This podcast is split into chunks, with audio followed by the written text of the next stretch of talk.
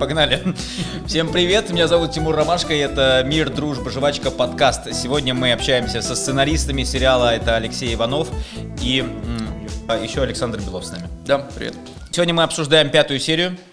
Э, она пока мой фаворит из всего, что было.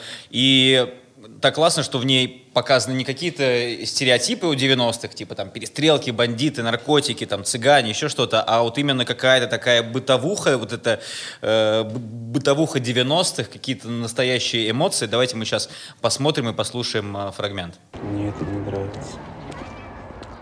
Мне это не нравится. Чего, опять накрыло? Мне это не нравится. Ага, прихожу, а он уже. Часто с ним такое? Не особо. Так, отведем его домой. Ага, к бабке, чтобы она опять его в дурку упекла. Илюх, Мне это не нравится. а что тебе не нравится? Когда из тюрьмы звонят. Не нравится. И что тебе говорят? Сказали, Свету надо увидеть. Не нравится. Блин, Погодите, а кто такая Света? Тихо ты. Мама его. Вот в этой серии вы даете всем четко понять, что жизнь в 90-е, э, она не была яркой, э, безоблачной, как было в первых эпизодах «Мир, дружба, жвачка». Здесь постоянно какие-то семейные драмы, э, людям приходится принимать сложные решения, посттравматический стресс, бытовой криминал. Вот что из этого было придумано, а что взято из реальной жизни, может быть, кого-то из э, сценаристов, продюсеров, э, осветителей? Ну смотри, мы все равно связаны пуповиной временем с 90-ми, но периодически э, мы э, подпитывались разными э, книгами, фильмами. И вот я точно помню, мы читали в какой-то книге, то ли она была биографическая, то ли это была на основе реальных событий, где с персонажем происходила вот эта история, что у него мама заказала папу, у них был бизнес. Ну, прочитали, ну прям классно же. Ну, страшно, но классно, и поэтому мы решили взять оттуда, перенести сюда, стало как влитое, ты понимаешь. И Илюша заиграл э, новыми красками. Это вообще, конечно, одна из моих любимых историй, когда мы делаем research и собираем материалы для работы. Э, было- у нас был Илюша, но мы не знали, как... э, он- мы понимали, что он какой-то, ну, не фрик, а странный. Мы не знали, как он работает. Да, но особый парень. Но не хотелось, знаете, просто делать э, фрика в вакууме, да, как бы. Вот он странный, Почему потому, он такой? пот- Потому что он пот- такой. Потому Да. что, да. И мы стали искать, э, на что похоже вот то, что мы уже придумали. И вот это странное отсутствие понимания социальных норм поведения, оно как раз э, мы наткнулись на то, что это один из э, признаков синдрома Аспергера. И мы стали искать э, людей, которые бы нам про это рассказали, и я помню, что нашел статью на каком-то журнале, который, где человек, э, где журналист берет интервью у человека с синдромом Аспергера, и тот ему рассказывает, как ему живется вот в, в реальной жизни какие трудности он испытывает и так далее. Я не мог найти нигде упоминания человека, который давал интервью, и я написал этой журналистке. Говорю, может, а вот у вас выбрали интервью, а вы можете дать мне контакт человека, потому что мне очень хочется с ним поговорить, мне нужно вот выяснить какие-то детали и так далее, хочется подойти к этой теме бережно. И журналистка мне говорит, сначала долго отнекиваясь, нет, ну там может быть, но я не знаю. Давайте поужинаем. Ну, говорит, типа, вот это все, зачем вам это нужно? Я говорю, ну, типа, вот, чтобы все было честно и бережно. Она говорит, ну, я говорю, давайте я просто вопросы дам, а вы ему пере- передадите. Она говорит, ну, тогда задавайте вопросы мне. Это как бы, я взяла интервью сама у себя. И такой, Подожди, да. это была статья именно, это да, было не видео. она просто взяла в, в такой форме статью, что как, она сама, как будто сама, сама у себя брала интервью. На самом деле просто это был монолог автора. Она э, Да, она, она синдромом. человек с синдромом Аспергера. Вау, круто. Нельзя сказать, что, знаешь, э, люди с синдромом Аспергера им страдают. Конечно, им тяжелее в каких-то моментах встроиться, но, в принципе, это все, я там с тремя людьми брал интервью, э, это все довольно успешные люди и очень интересно. Для меня э, история окончательно зажила, когда... Как на собаке. Как на собаке, которая не Когда, зажила. когда она умерла. Да. А, Когда у нас родилась вот эта строчка, когда Женя говорит, вот почему он такой странный, про Илюшу. Когда для А. нее это стало... И, а Санька говорит, э, нормальный он.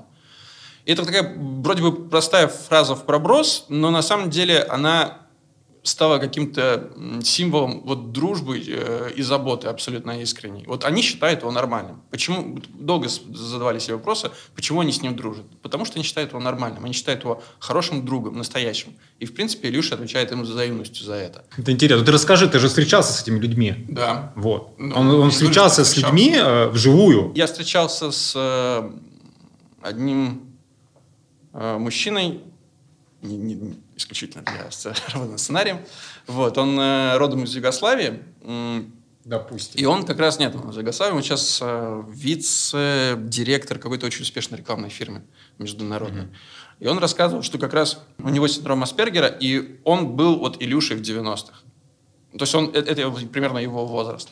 И он говорит, что никто ему синдром, э, диагноз этого не поставил. В 90-х не было такого диагноза. Вот, я, я тоже об этом думал, что аутизм появился как будто лет пять Да, и назад. про- просто сказали, что типа, ну вот он такой, так объясняли. А на, а на самом деле он уже выяснил это потом, когда у него родился ребенок, и он э, ребенка повел к врачу, и он говорит, ну у вас, у вашего ребенка похоже, что да, э, он аспи. А у вас ничего такого? Он говорит, нет, ничего такого.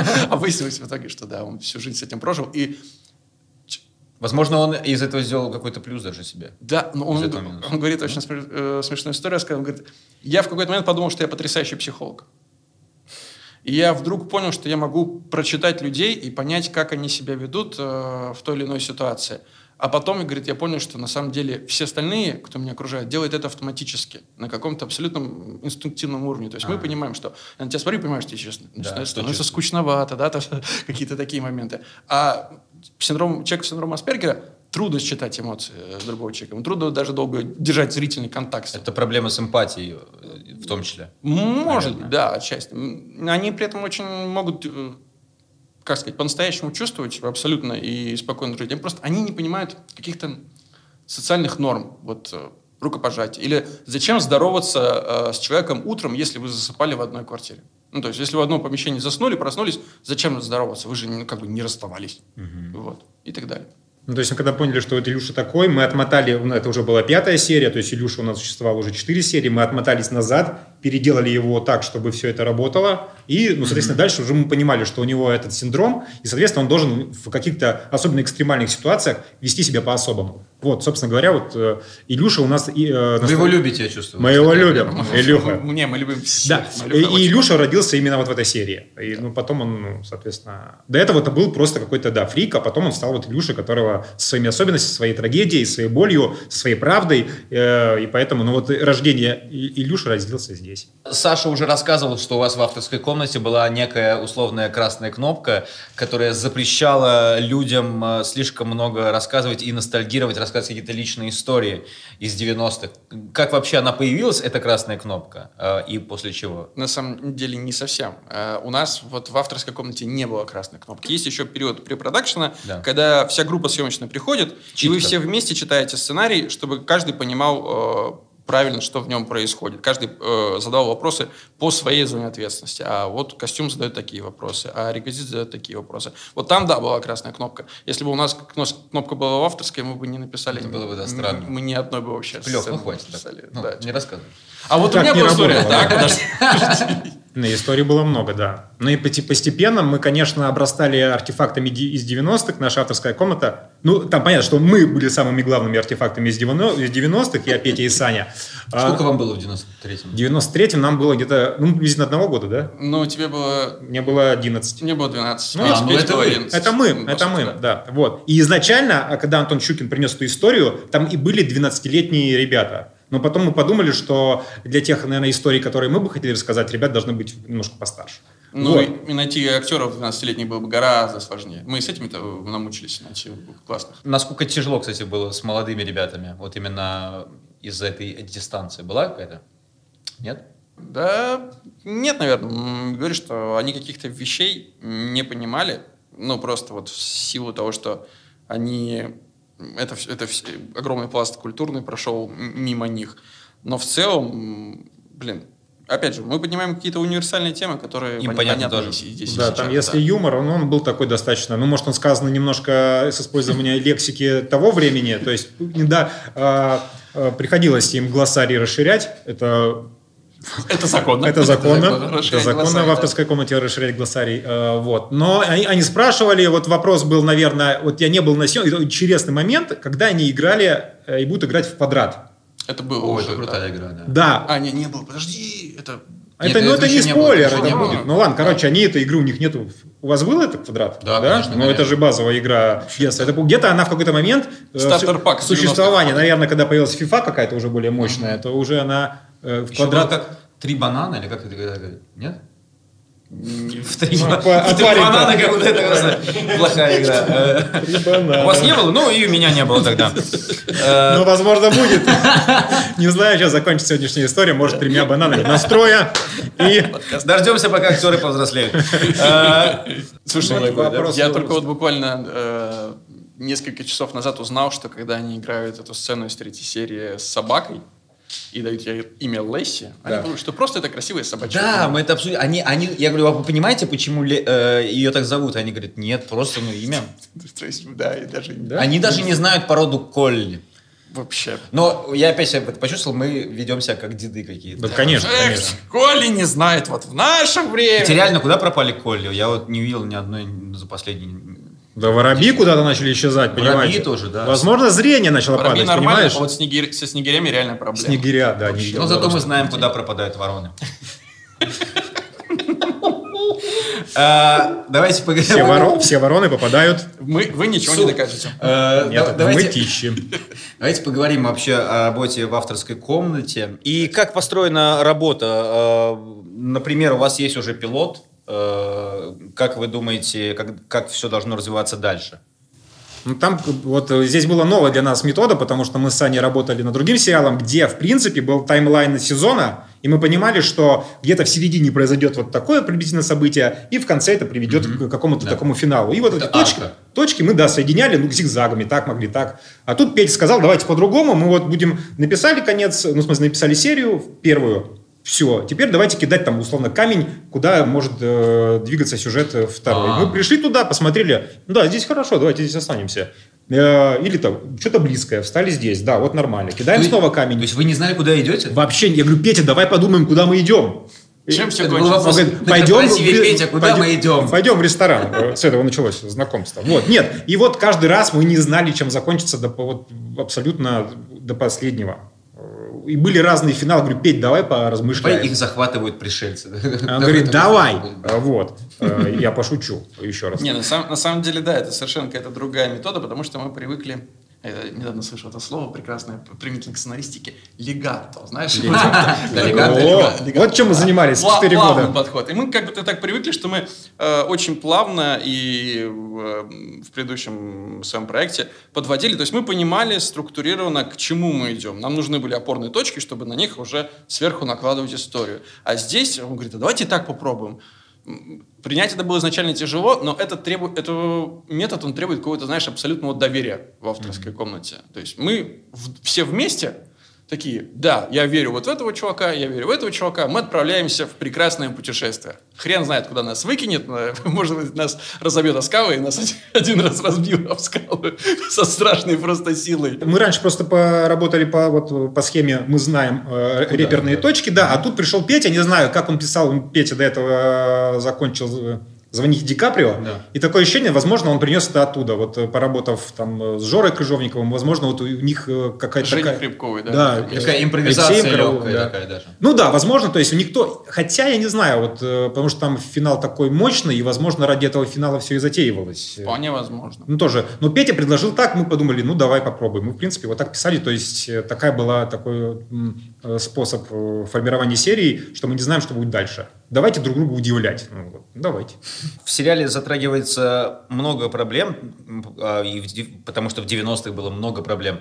А О чем было тяжелее всего рассуждать и вообще о чем м, писать? Ты когда затрагиваешь что-то очень важное дл- для себя, и тебе нужно этим поделиться с окружающими в авторской, ну, чтобы, чтобы история э, получилось, чтобы все могли написать, чтобы она для всех сработала, нужно э, делиться, делиться прям вот из... э, Вывернуть себя. Да, из какой-то прям боли. Ты как будто это, эти люди для тебя в этот момент семья, э, и ты можешь им рассказывать абсолютно все. То, что ты даже, возможно, близким людям можешь, не можешь рассказать по какой-то причине. И в тот момент, когда ты личную историю э, рассказываешь, ты, по идее, должен с ней как бы от- чуть-чуть от нее отстраниться, с ней расстаться. Это самая тяжелая часть, потому что, ну, ты даешь ее другим, и другие будут с ней что-то делать. Э, Это, это болезненное ощущение. И ты до последнего сопротивляешься. Я, просто вот од- один момент. У нас пятая серия кончалась не так, как сейчас. Э, В сценарии у нас в пятой серии был еще в конце флешбэк э, в историю с маленьким Аликом и молодым Сан Санычем на той самой пристани, с которой Алик, собственно, прыгает и плывет к этой лодке. И Алик, они ловят рыбу вдвоем, Алик ловит маленькую, и, и в этот момент понимает, что рыба мертва, и он э, пугается смерти. И Сан Саныч ему говорит, типа, не бойся, э, пока я жив, с тобой все будет хорошо. Это та же фраза, которую Алик говорил Саньке в первой серии. И это, так, это вот немножко личная для меня история, и она, вот мы от нее отказались. Отказаться от нее было очень болезненно, очень болезненно. Но я понимаю, что это было необходимо, потому что несмотря, она слишком личная. Ее трудно перевести на общий язык, чтобы каждый э, зритель ее понял. И вот когда ты касаешься вот таких вот жизненных историй, которые касаются лично тебя, это самое тяжелое. Как, э, как много личных историй. Слушай, ну там э, покопаться хватает. Вот ту же самую история из третьей серии, когда э, Женька ставит э, Саньке музыку по магнитофону. Да. То есть это принес Петя, вот какая-то барышня за ним ухаживала именно так. За ним? Именно за... Ну, э, ходят легенды. Петя мог приврать, конечно, Ничего что было... так и не скажешь. Наоборот, да. И у него был магнитофон, оказывается. А говорил, что жили небогато. Но, э, и то есть, какая-то барышня ухаживала за ним так, и он сказал, ребята, ну это же классно, это же классно. Ну, мы такие, да, это классно, давай возьмем. И, в принципе, так какая-то жизнь в этой сцене появилась такая.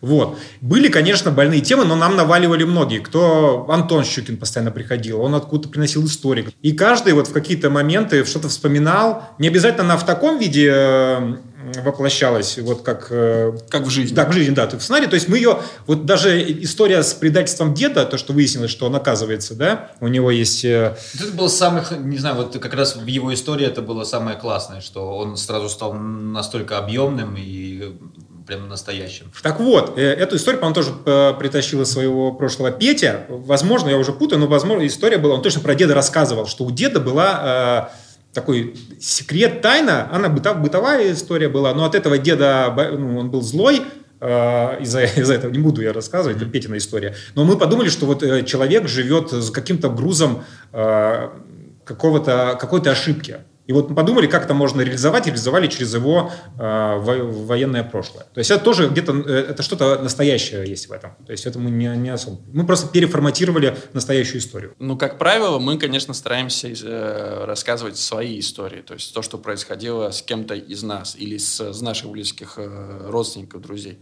Ну, тут, мне кажется, вопрос, э, с какой оценкой ты под- подаешь эту историю. Это важный момент, потому что мы вообще при написании закладываем себе один постулат, что мы всех персонажей, которых пишем, мы любим. И к любому персонажу подойди, мы их всех очень любим. Соответственно, мне кажется, что эта любовь, она распространяется и на тех людей, которые поделились с нами эту- этими историями. Да, Ну, это классно. Когда люди несут нам истории, они, в принципе, понимают, что мы можем их использовать. э, Ну, не против них, но мы можем их использовать. То есть, если не хочешь, чтобы это где-то всплыло, не рассказывай. Не разговариваться с Да. сценаристом, Не- да. не разговаривай. А лично- Ничего им не Но рассказывай. Не самое смешное, что часто люди просто даже не узнают себя. Вообще не узнают Серьезно? себя. Не узнают себя. Кто? Я тебе потом расскажу. Хорошо. Ну, Я не узнал себя. Это про это? Не узнал. Ну, что там? А, были какие-то истории, которые были классными, но вот помимо момента с воспоминанием, которые не вошли э, в сериал по той или иной причине? Это опять-таки вот эти слишком личные истории? Нет, если мы начнем рассказывать, что не вошло, нам не хватит э, ваших айфонов, все они запылятся и рассыпятся, потому что это годы пройдут. Это новый iPhone. Это, ну, я тебе раз- не вторую уже, Не поможет, уже не особо. А вот.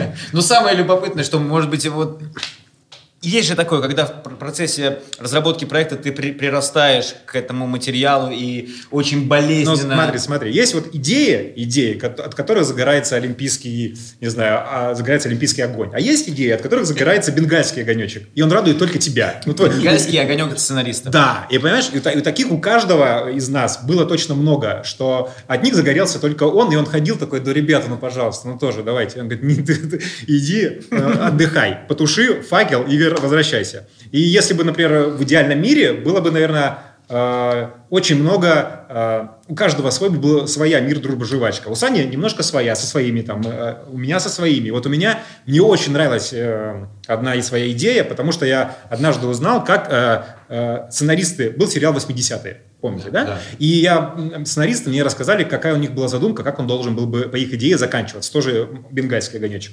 И, по идее, главные герои сериала сидят в кафе, и в этот момент заходит э, Саша Белый, Фил, э, Космос, и вот они как бы вносят 90-е и- Передают эстафету. все, да. И я подумал, как это... Ну, мне очень понравилось, во всяком случае. Вот. И я подумал, как бы тоже так сделать. Я подумал, что вначале вот тизер э, «Мир, дружба, жвачка» в моей голове должен был начинаться так, что едет тачка, идут наши герои, гуляют, останется Бэха, опускается окно, а там Фома с психом. И они такие, о, пацаны, как э, из вашего городишки в Москву выехать? Они такие, ну вот туда. А в этот момент, из багажника там, они такие, ну давайте, пацаны.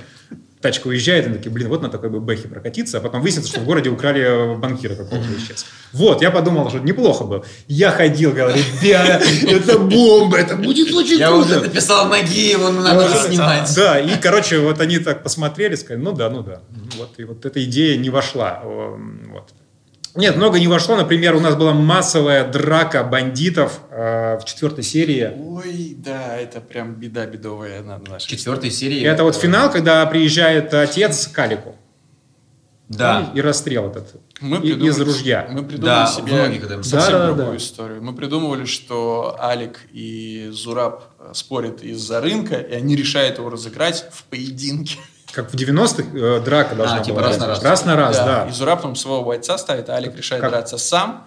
Вот, и мы жили с этой версией очень долго, практически там чуть ли не до самых съемок. Да, и там история должна была быть, что вот Алик, там какой-то Булаян должен был выйти против Алика, который сказал, нет шансов. Ну нет, там просто ни одного шанса. Там просто это Танос. э, только, только Булаян. Вот. И в итоге кое-как Алик его, да, да. И в этот момент приезжает отец с ружьем, и он расстреливает его. Соответственно, Алик не выигрывает из-за деда, и, соответственно, начинается новый передел рынка. Ну, вот такая у нас была история. Мы очень этому, нас это очень радовало просто... Это такая притчевая история просто. Вот, да. Да. они вот так честно. Давид, Голиаф, помочь, приезжает, батя, Тарас Бульба, все там вместе. Мы, это библиотека, э, учебник русской литературы за 9 класс был в одной серии. Но потом мы пообщались с консультантами э, по опасному бизнесу 90-х. И они сказали, ребята, ну, как- ну никто бы вот так не стал выяснять отношения. Слишком открыто. Да, ну как кто бы пошел, там, э, предводитель кафе, Кавказа. Леша выбирает очень мягкие выражения. А- Нас, нас просто за за вот все, за все эти наши прид- варианты. А придумки. консультант по опасному бизнесу в мы, 90-х это мы кто? к нему не ездили сами, потому что мы его очень забоялись. У нас был Вот специальный Это бывший бандит. Бывший бандит, да. Который, есть э, такие люди, бывшие бандиты, которые сейчас работают тем, что консультируют сценаристов различных телеканалов. Да, Да. да, да, да. И у нас был, э, у Пети был знакомый, который с ним близко, близко общался. Он за ним О, ухаживал. был знакомый, который с ним близко общался, да, и мы дали ему телефон, э, включили диктофон, сказали, едь и разговаривай. И он ездил, и тот, конечно, говорит, ребят, ну это какой-то вообще, этого это никогда такого. Ну, то есть, никто бы не позволил вот на таком вот э, поединке один на один, это что за бред? Вопрос был весь в деньгах. Э, То есть, это настолько не соответствует реальной жизни, но так нас радовало, что нам... Это же кино. Не, ну мы тоже думали, что кино, вот из всех уголков э, консультантов, а Слишком. их было много. Слишком много. Да, да? да, да. Нельзя идти, вот, когда ты рассказываешь что-то, да даже если ты вообще придумал абсолютно свой мир со своими законами, когда ты нарушаешь какую-то фундаментальную правду, вот если мы это рушится. сняли, мы бы разрушили фундаментальную правду. И здесь можно было бы да. прощаться с сериалом вот сразу. И серия не стала хуже вот из того, что приезжает отец, то есть это прям какая-то одна из лучших сцен э, сезона, но вот у нас была в голове какая-то массовая э, драка, и нас это очень радовало, мы очень... Да. вот. Это тоже из, из того, что не зажглось. Насколько э, сериал получился таким по настроению и по сюжету, как вы его хотели. Потому что же часто бывает, что после монтажа ты видишь, что вообще все по-другому, как будто, э, ну, сам посыл. Насколько есть разница между тем, и насколько стало хуже или лучше? Не, ну стало, мне кажется, лучше. В разы. Да. Потому что есть были какие-то моменты, которые вот э, режиссерский музыкальный гений Илья Аксенова, он так проложил, что я думал, ведь вы вот не писали про это, а вот и про это получилось. И думаешь, вот это мы м- молодцы. Музыка это очень Вдруг- круто. Вдруг идет Да, Илья как-то вот нашел это, особенно вот именно в пятой серии, потому что вот он нашел эти две параллели «Люби меня, люби» э, от гречки и от отпетых мошенников, и они так легли, и когда Алик разносит э, топором жилище отца, там «люби меня, люби», вот и- и- он ведь именно этого и хочет, он хочет, чтобы отец его любил. Новое прочтение этой песни, да, абсолютно классно. Да, это очень здорово было, и это был, он, он искал это очень долго, потому что фин- а, в черновом монтаже финал э, пятой серии был такой, просто лодка, он откачивает и тишина. Я помню, посмотрел и и все, я не понял, а, а что это? И мне было страшно, непонятное ощущение э, после вкуса от серии. тлена. Было, да, именно такое. А мы вместе смотрели? Тихо. Три банана. Три банана. Первый тур.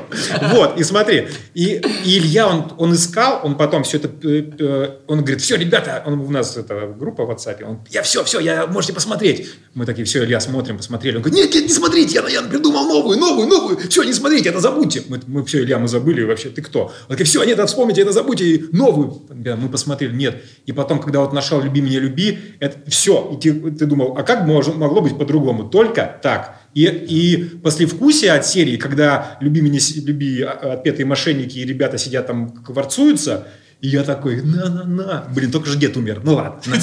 Я потом. Песенка хорошая. В меня попало просто, это вот музыкальный гений Илья Аксенова. Илья, ты боженька. Это Музыка и квадрокоптеры это просто вот все Илюха. Да он это все придумал, он нам говорит. Музыка. Квадрокоптер, говорят, Илюха изобрел. Да, да, Да, да, да. Именно в этой всё. студии. И архитектуру. Было ли какое-то у вас деление внутри сценарной группы, э, что кто-то отвечает за детские линии э, героев детей, кто-то за криминал, или это было все?